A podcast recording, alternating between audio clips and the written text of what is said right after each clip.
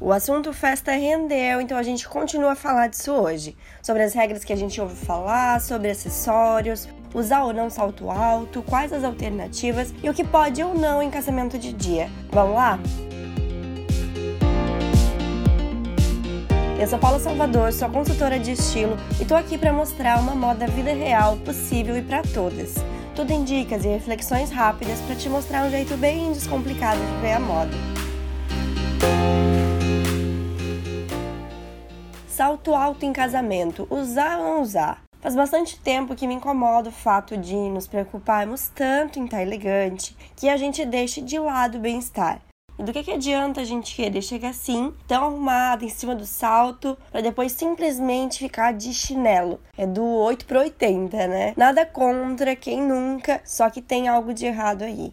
Uma coisa que eu mudei de tempos para cá é ter sapatos realmente confortáveis, mesmo que isso custe um pouquinho a beleza dele. Eu tenho um escarpão preto, salto alto, bico bem fino, maravilhoso, mas que eu só uso se for ficar sentada. Eu acho que as marcas já deveriam pensar nisso, não só na beleza. Ainda assim, considero que a culpa também é nossa. A gente continua comprando e de lá para cá eu decidi que eu não ia tolerar nenhum desconforto, qualquer coisa não tão confortável, eu já descartava e não comprava. Foi aí que eu cheguei no meu escarpão de hoje em dia, mais baixo, na frente mais arredondado, que eu consigo ficar confortável em boa parte da festa sem drama. Ah, eu já fui em um baile de formatura com um Oxford preto de verniz. E o look ficou tão legal, arrumadinho, confortável, que é uma maneira de estar tá com um sapato um pouco mais clássico, então tem tudo a ver. E o último calçado que eu fui comprar é aquele de salto bloco, ainda mais baixo, nude de camurça com uma tirinha amarrada no tornozelo. Ele é super delicado, ele acompanha muito bem os vestidos de festa e o melhor, é possível de usar no dia a dia. E pensando naquela conta para ver se vale a pena, a gente já sabe que ele vai representar menos dinheiro parado no guarda-roupa do que um só de festa. É nesse tipo de escolha que a gente começa a fazer o guarda-roupa render. E ah, esse calçado que eu falei que é mais baixinho, eu já usei com vestido longo, que não faz diferença nenhuma do que usar salto. Imagina, dá pra ir de sapatilha, de rasteira com brilho. E falando em acessórios, eu recebo muita dúvida sobre isso. Quais usar, com brilho, com pedra, colar. E antes de tudo, tem que ter a ver com o seu estilo. Se no dia a dia você é mais discreta, se não quiser colocar brilho, brincão, não precisa. Eu até já usei brinco que eu uso no dia a dia. Lembra que você precisa levar o seu estilo, tá vestida de você mesma no look de festa também. E nessa dúvida de estar tá adequada para cada situação, recebi perguntas sobre o look de casamento de dia. A única questão é não estar tá com um look noite.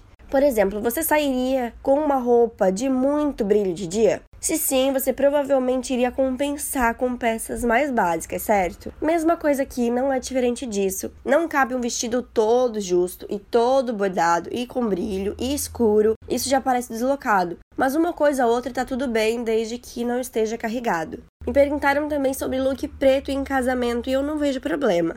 Sobre usar cores claras, eu também não vejo problema. Só evitar o branco já é suficiente. Porque pensa, você não pode ser confundida com a noiva. Só tendo essa noção tá tudo certo.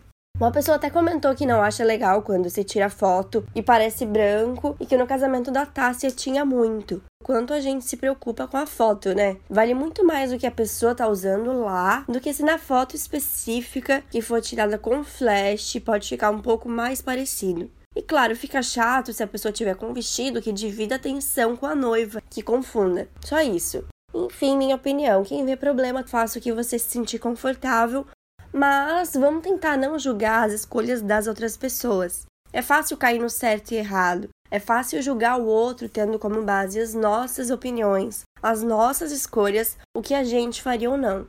Isso foi tema no episódio sobre se vestir e o medo de ser julgado, episódio 22. E vale ressaltar aqui falando de look de festa.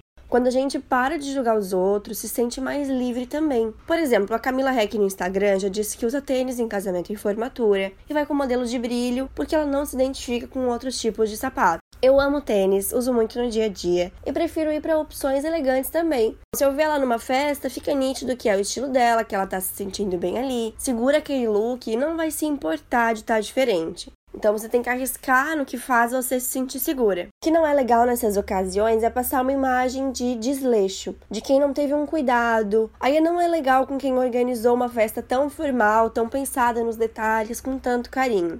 é legal honrar esse convite, sabe? E ir para outro tipo de salto, de acessório e tudo mais, não necessariamente transmite isso. São escolhas diferentes. E vamos respeitar as nossas individualidades em look de festa também. Não é para ser uniforme, você tem que se sentir bem, mas claro, vai no que você consegue. Vai libertando seus limites aos poucos, porque se você vai diferente, você tem que segurar esse look, você tem que mostrar confiança e de que tá tudo bem, porque assim as pessoas em volta percebem. É aquilo que eu falo de estilo, né? Quando a gente tá vestindo o que a gente gosta, o que a gente se identifica, isso fica perceptível. Então a gente pode fazer isso no look de festa também, por que não? As outras perguntas que eu recebi eu vou deixar lá respondidas no Instagram pra gente continuar essa conversa. Tem um destaque de look de festa por lá. E aí a gente continua, pode ser? Dúvidas, sugestões e feedback são super bem-vindos. Então temos um contato aberto pelo Instagram, underline Paula Salvador, ou pelo e-mail oi@paulasalvador.com.br.